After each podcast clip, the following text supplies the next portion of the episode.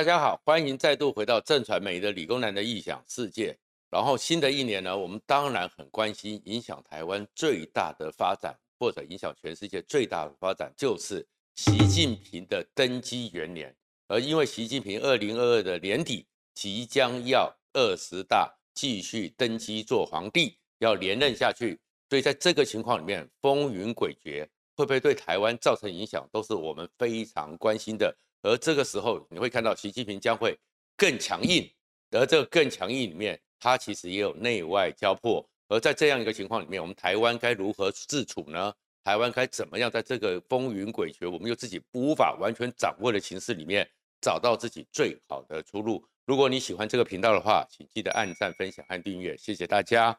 习近平呢，没有例外的，每一年过年的时候都会发表一个元旦讲话。但是今年的元旦讲话让很多人看了以后，其实是冷汗直流，不寒而栗。习近平这一次的讲话里面，没有像前几年，像二零一九年那么的强硬，一国两制的台湾方案，哇，讲到让大家觉得非常的，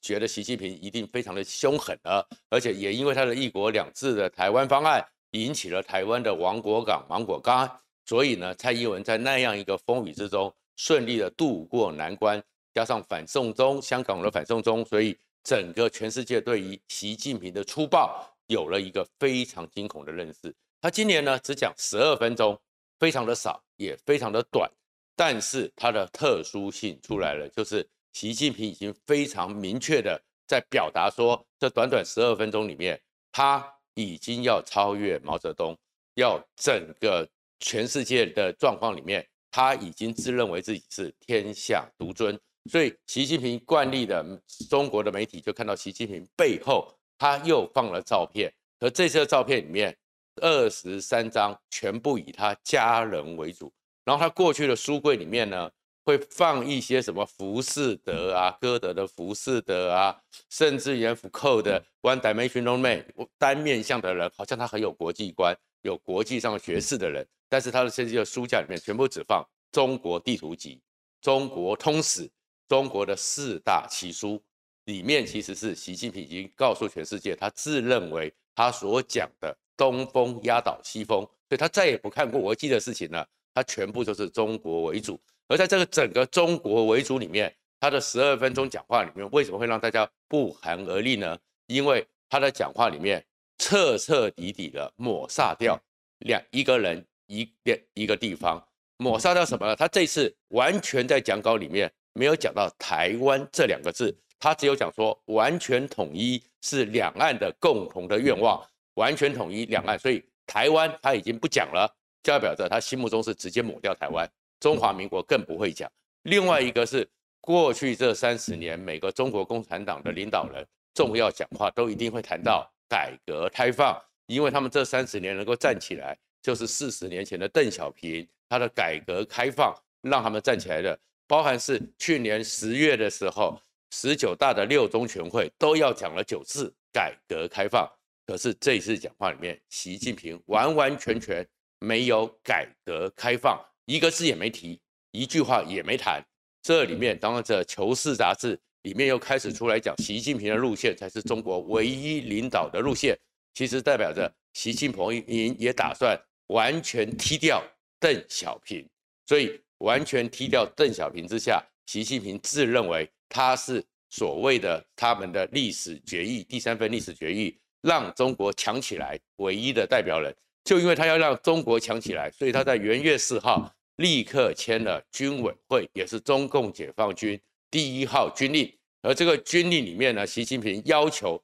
全军开始开训。中国解放军在一月四号就开训了，而开训的时候，习近平要求他们要面对科技之变、战争之变、对手之变，然后呢，最重要的是一切必须听从军委会的指示。所以你会看到是习近平掌控军权这个权威性也表现出来了，但是后面也强调了一个。一切最重要的目的是要让二十大顺利召开，这里面其实也是有习近平设立内任的问题，就是说，其实在这未来十个月里面，军方会不会有动荡，军方会不会出事，所以习近平才会下达这第一号军令。所以这个里面有他设立内任。那为什么习近平会设立内任呢？因为事实上，整个看起来习近平这么的强硬，讲话这么的强大，但是中国内部出的状况超乎我们的想象。因为最少的时候，过去中国说他们强起来了，富起来了，很多人都想去赚人民币，人民币烟脚木，让中国觉得他们可以对全世界大声讲话。可是呢，根据中共的媒体、财经媒体的统计，二零二一年前面十一个月，因为你疫情，因为你缺电，因为你淹水，因为你各种的天灾人祸，整个中国在前十一个月有四百三十七万家中国的中小企业完全倒闭，它不是暂时停业哦，完全倒闭。预计十二月的统计还没出来，而预计到了十二月完成的话是。这一年内，中国是倒闭掉四百四十五万家以上的中小企业，这个影响有多大？台湾的中小企业是三十人到三百人，中国定义是三百两百五十人以下叫中小企业。那我们取一个平均数好了。所以呢，如果说一年之内有四百四十五万家的中小企业倒闭，那中国大概是有一千五六百万家中小企业，就已经三分之一了。而更严重的问题是，这代表着在整个中国一天之内，每一天就有平均一万两千两百家的企业公司倒闭，而就是代表着至少他们如果是说，我刚刚讲两百五十人，也许不是都这么多，比平均数是一百人好了，每一天整个中国就有一百二十二万人失业了。没有收入了。如果说一个人在养三个人，因为他们少子化，一家三口平均下去，每一天就三百六十六万人可能没有工作，可能没有收入。你说这里面隐藏的动乱会有多大？而这个就是中国现在，当你内部经济财经不好，而且事实上，中国现在这个情况之下，还有什么？房地产的恒大，恒大出了状况，而中国的房地产。占整个中国 GDP 的三分之一，而整个房地产在习近平管理之下、监管之下，还有整个长期累积的弊病之下，到了年底之前有五点五兆的欠薪，你就知道这个欠的钱有多少了。然后呢，五点五兆的欠薪，中国下令是要这些房地产一月底以前完成，要能够发薪水下去。但是就算印发下去，接下来他们的房地产会不会崩溃？我们知道说房地产崩溃。会是一个整个经济泡沫化的起点。日本失落了三个十年，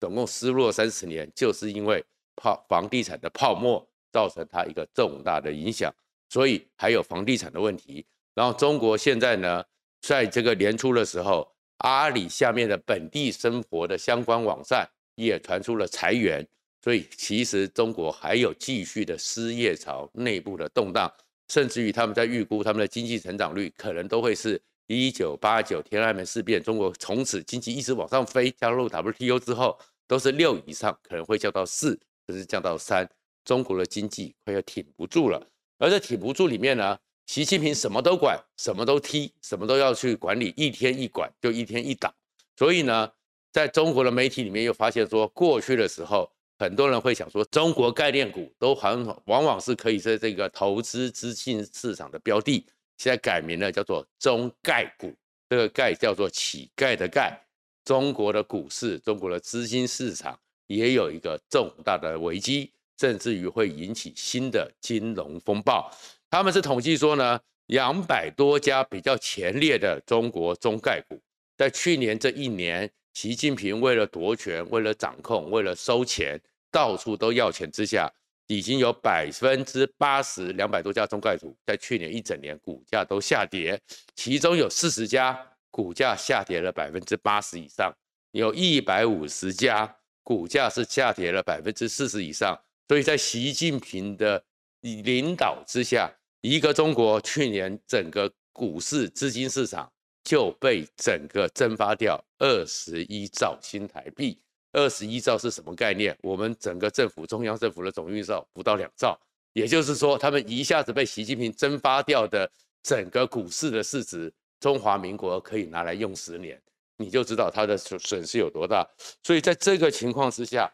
习近平还有面临到新的危机，整个中国内部有更大的危机，这是什么呢？缺电的问题没有办法解决，而且还会雪上加霜。而这缺电问题是什么呢？他们去年莫名其妙的去跟澳洲搞，搞到最后澳洲的煤不给他们，所以他们到了年底到冬天的时候开始缺电。那缺电之后，他们去跟印度抢煤，抢了印尼的煤。但是印尼呢，原来呢，哎，其实有人在做生意，有钱赚谁不赚？所以印尼呢，在去年供应了一点七八亿吨的煤给了中国，至少让中国虽然是休那个供二停五，供三停四，至少还是有电用。可是现在印尼自己也觉得他们有压力，印尼觉得自己有危机，在一月初的时候下令停止煤的出口，所以当印尼的煤又不出口之后，恐怕习近平又要面对到新的一个缺电的危机。而在这个情况里面呢，中国还有更麻烦的是，习近平呢到现在为止，整个中国都不敢讲的是疫情再起，而且恐怕出乎意料。现在这个疫情里面，欧米孔呢已经让全世界觉得说很难处理。就算你有很多疫苗，其实你都发现突破性的感染还是会发生。而中国呢，西安一千三百万人的重新封城，封到这个局面真相不知道。可是中国官方已经开始绝口不谈，会不会是武汉第二？然后他们过去什么科兴国药真的有效吗？都会面临重大的考验。所以习近平还要面对一个。更严重的问题就是，他们的疫情都会造成中国内部的动荡。那当然，对于这样一个专专断独裁的国家，他处理的问题是什么？就是纾压，而纾压就是战争，就是和平。如果他内部的压力这么大，内部的动荡这么大，我们当然要非常的戒慎恐惧，非常的小心，他会不会打一个局部化的战争？就好像是当年。一九五零的韩战，一九六零的印度，一九八零的越南，借由对外战争一个可控制的有限化战争里面，去疏解内部的压力，把内部里面的动荡转移出来。所以，我们台湾当然首当其冲。所以我们说，习近平现在这一年是他的权力的元年，还要登顶的元年。但是，台湾还是要注意，因为他可能会铤而走险。而在铤而走险里面呢，另外有个危机，我们台湾也要注意的，就是说，美国对我们的支持力道当然是在，美国对我们支持的诚意绝对不用怀疑，但是拜登会不会有力有未待，无可奈何。因为呢，最新的时候，一月二十号，拜登就要就任一年了，可是拜登上来之后呢，被川普一直叫叫做瞌睡灯，对不对？Sleeping sleeping 一克艾登好像他的整个团队不够强，处理问题上，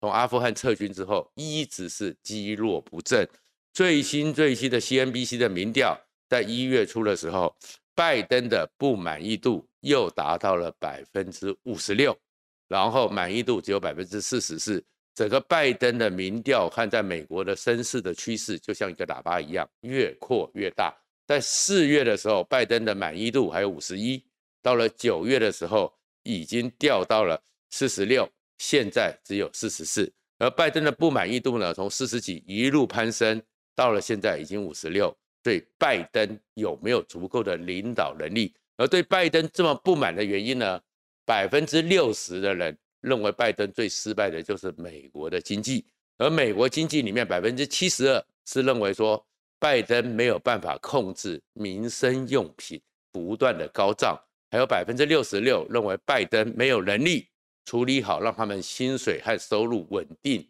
的进到口袋，所以拜登其实在美国内部压力很大了。而这么大的压力之下，拜登又出了一个状况，这个状况是什么呢？这个状况就是说，当他这么不行的时候，共和党就会崛起。所以呢，哈佛大学委托民意机关做调查，如果现在重新美国重新投票。川普又回来了，美国人已经从怀念川普变成是欢迎川普。对，如果说重新投票，川普会是百分之四十八，力压倒拜登的百分之四十四。所以，如果这时候重新选票，川普一定会赢。而事实上，根据是共和党里面的民调的所有的共和党明星，他们希望谁来代表共和党选二零二四呢？川普获得了百分之五十八。然后其他的像蓬佩奥只有百分之二，彭斯只有百分之八，川普一个人压倒性的领先了所有的整个共和党的所有的政治人物，所以川普又要回来了。而川普的风格也造成的是美国现在内部有一个把台湾当成提政治提款机的一个现象，所以任何人要挑战拜登，任何人在共和党里面要出头，就一定会去不断的宣扬中国习近平武统台湾的危机迫在眉睫，所以他们会把台湾当成提款机，而且不断的说用挺台湾拉抬他们自己的声量，因为他们没有能力去讲疫情，没有能力去讲经济，然后军事上其实因为过去的长期的那个美国的比较。收缩要立刻扩张起来也不容易。对台湾，台湾，台湾，你会看到美国的所有政治人物不分党派都是台湾。所以在这里面，台湾呢，当然也好有好处，也有威胁。好处就是说，在这个时候，如果我们能够在里面是非常合理，而且呢考虑周详，是可以帮我们台湾取得更多的，不管是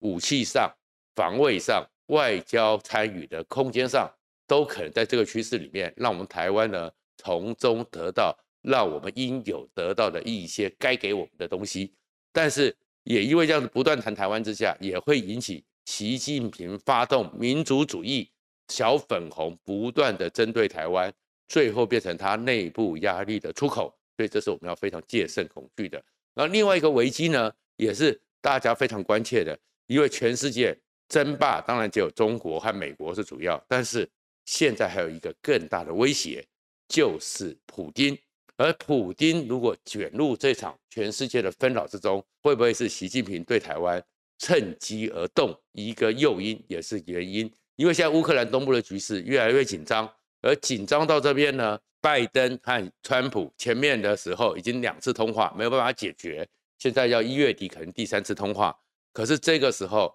普丁宣布了一件事情，就是。俄罗斯举行他们每年一度的雷霆演习，而这些雷霆演习是更大规模三位一体核打击。什么叫做三位一体核打击呢？就是天上飞的战略轰炸机、水里面的战略核子动力潜水艇，以及陆基的越洋的洲际弹道飞弹同时发动。而这一次的整个普丁所发动的，还是一个。未来威慑性的三位一体核打击，首先呢，他们的改过的 Tu 一六零 M 白天鹅五十架开始启动了，而这五十架呢，就是新的他们一个重大的超音速两倍音速的长城战略轰炸机，载弹量可以到三十吨，里面呢，除了载核弹之外，还可以载射程四五千公里的巡弋弹道飞弹，而这整个。